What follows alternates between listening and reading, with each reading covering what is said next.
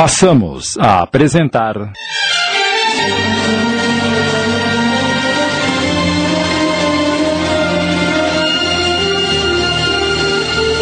A Ladra, minissérie original de Sidney Carbone.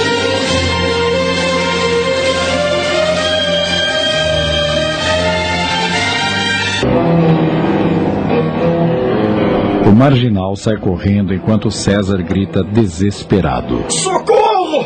Me ajudem, pelo amor de Deus! Rapidamente surgem Tomás e Lourença. Meu Deus, o que aconteceu aqui, doutor? Ouvi um tiro. O senhor está ferido? Santo Deus! O que aconteceu com a Imara? Aquele assaltante miserável matou a minha filha! Minha Virgem Santíssima! Ligue para o hospital e chame uma ambulância rápido, Tomás! Sim, senhor, sim, senhor. Como foi acontecer uma coisa terrível dessa, doutor? Ouvi um barulho aqui no escritório e vim ver do que se tratava. Quando entrei, me deparei com Imara tentando abrir o cofre e um sujeito apontando uma arma para ela. Avancei para cima dele, o sujeito perdeu o controle e ia atirar em mim, mas eh, Imara pulou na minha frente nesse exato momento e acabou recebendo o tiro. Ela salvou a minha vida, Lourença. Pobrezinha. Pai, Filha, você está viva. louvado seja Deus. Eu preciso lhe dizer uma coisa. Como você está? Com muitas dores. O Tomás foi providenciar uma ambulância. Enquanto ela não chega, é melhor você manter a calma, filha. Eu preciso falar. Aquele bandido se chama Diogo Moraes dos Santos. Ele. Ele é o responsável por toda a desgraça da minha vida. Agora. Agora. Imara! Imara, minha filha, responda,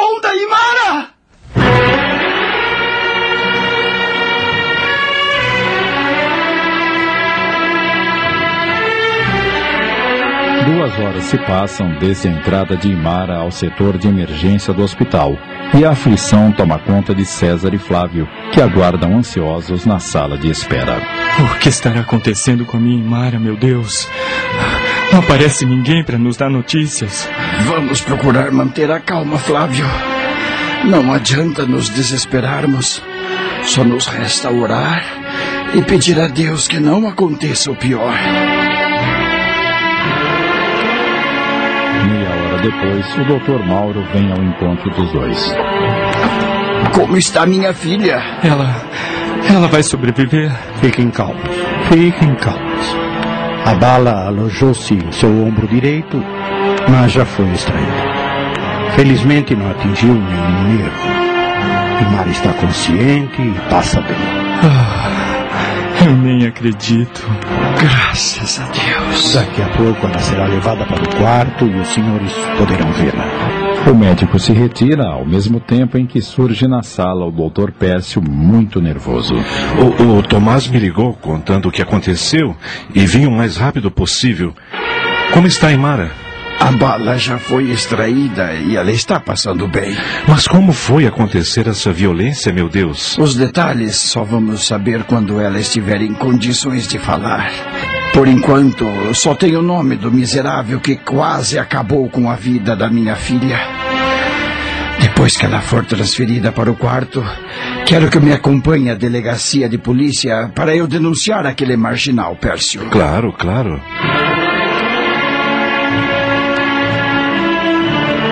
No dia seguinte, pela manhã, o delegado compareceu ao hospital e tomou o depoimento de Imara. Diogo Moraes dos Santos, o introdutor da jovem à vida desregrada que levara, era procurado pela polícia por vários delitos. Ela fez um relato completo dos lugares que ele frequentava e a autoridade deixou o hospital prometendo capturá-lo o mais rápido possível. O doutor Sintra Bueno é um dos delegados mais atuantes e competentes da cidade. Tenho certeza que esse sujeito logo estará engaiolado. Assim espero. E então, filha, ainda sente muitas dores? Um pouco, pai. O Dr. Mauro disse que amanhã vai te dar alta, meu amor. Ai, que bom. Pai, O senhor me trouxe para o mesmo hospital em que está minha mãe. Não disse nada a ela, não é? É claro que não, filha. Estive há pouco com Isadora, mas é, inventei que você viajou com o Flávio para conhecer os parentes dele e só volta dentro de alguns dias. Assim ela não estranhará a sua ausência. E como ele está? Bem, muito bem. Mas agora descanse. Não é bom ficar se esforçando. São ordens do Dr. Mauro. Seu pai tem razão. Vamos deixá-la sozinha para que durma um pouco. À tarde voltaremos. Está bem, meus queridos. Estou mesmo sonolenta. Acho que é por causa da anestesia.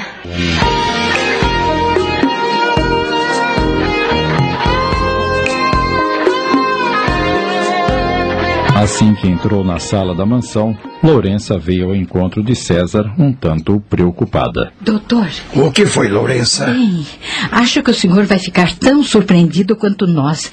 Mas. Uh... O que foi, mulher? Alguma coisa está acontecendo? Aconteceu, meu amor. Acabei de chegar de Paris. Clarice! Preferi vir sem avisar, para te fazer uma surpresa. Espero que tenha gostado. Clarice aproximou-se alegre, pronta para abraçá-lo, mas ele esquivou-se. O que foi? Não quer me abraçar? Entendo. Está magoado porque abusei da sua paciência, não é? Fui para Paris para ficar um mês e fiquei quase três. Mas foi por uma causa justa, querido. Ele é tão carente, você sabe. Mas juro que não vou mais se deixar sozinho pelo resto do ano. Ah, me dá um abraço, vai. Estou tão necessitada. Clarice, precisamos conversar seriamente. Venha comigo à biblioteca. Se é sobre a volta de Lourença a esta casa, adianto-lhe que estou feliz, porque gosto muito dela. Me acompanhe, por favor. Ah, está bem. Ah, depois a gente se fala, Lourença. Eu não gostaria de estar em sua pele. Se ela imaginasse o que está para acontecer.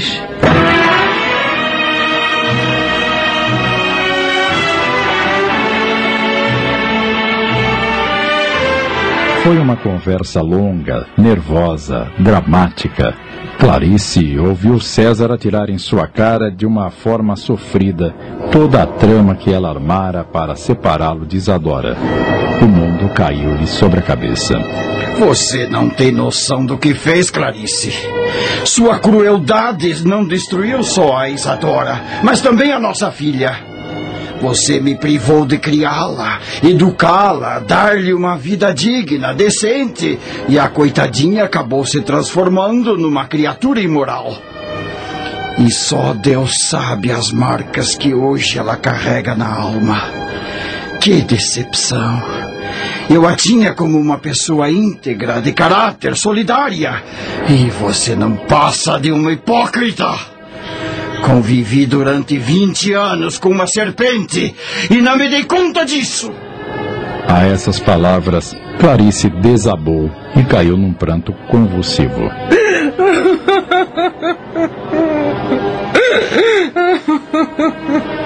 Suas lágrimas não vão redimi-la de sua infâmia. E eu não acredito nelas. Portanto. Ele abre a gaveta da escrivaninha, retira uns papéis e. Pedi ao Pércio que tomasse algumas providências e. Eh, por favor, assine estes papéis. Quero me divorciar de você. Estamos apresentando. A Ladra. Voltamos a apresentar. A Ladra. Minissérie original de Sidney Carbone.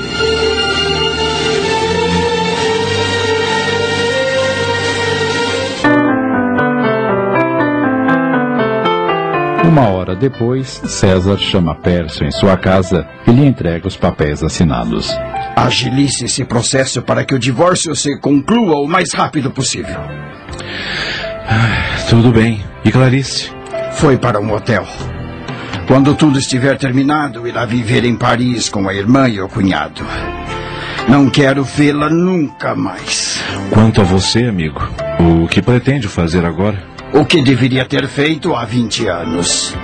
Assim que Isadora terminar o tratamento e estiver totalmente curada, vou pedi-la em casamento e tentaremos reconstruir nossas vidas.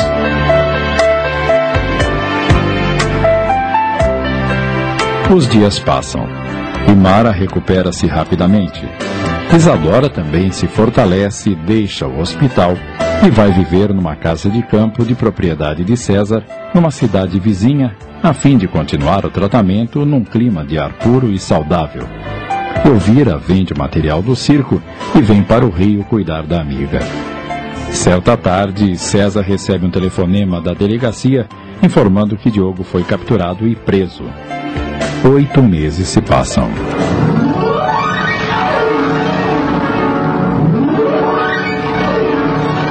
Numa bela tarde de abril,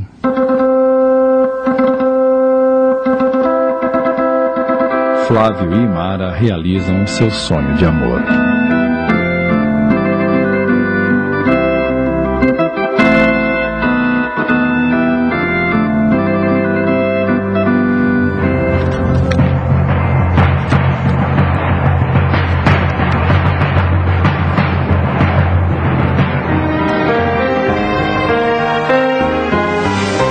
Mais dois meses se passam. Isadora finalmente conclui o tratamento. Está totalmente restabelecida. E então, querida, você está curada, linda e encantadora como antes. Nossa filha e Flávio já encomendaram o nosso primeiro netinho. Não acha que já é hora de pensarmos em casamento? Você quer mesmo que eu seja sua esposa? Há quase 21 anos que espero por isso, meu amor. Pois então, comece a preparar os papéis, ora. Eu te amo muito, muito, muito. Eu também, querido. Te amo muito, muito. Me beije. Com toda a minha alma.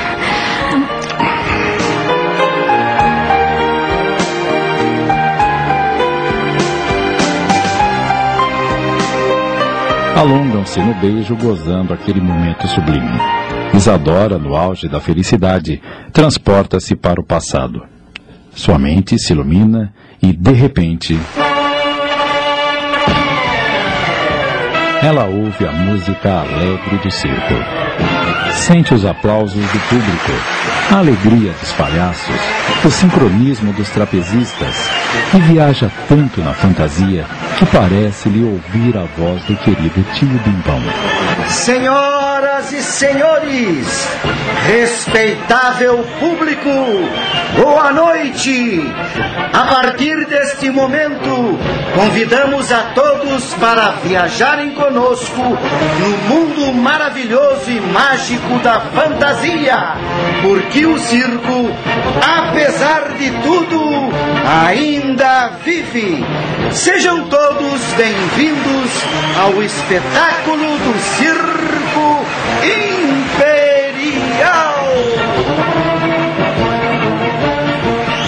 música e os aplausos continuam em seu subconsciente e ela reflete. Enquanto houver uma criança, o circo jamais morrerá. César parece captar essa mensagem e, saindo do beijo, diz-lhe enternecido: Minha acrobata querida.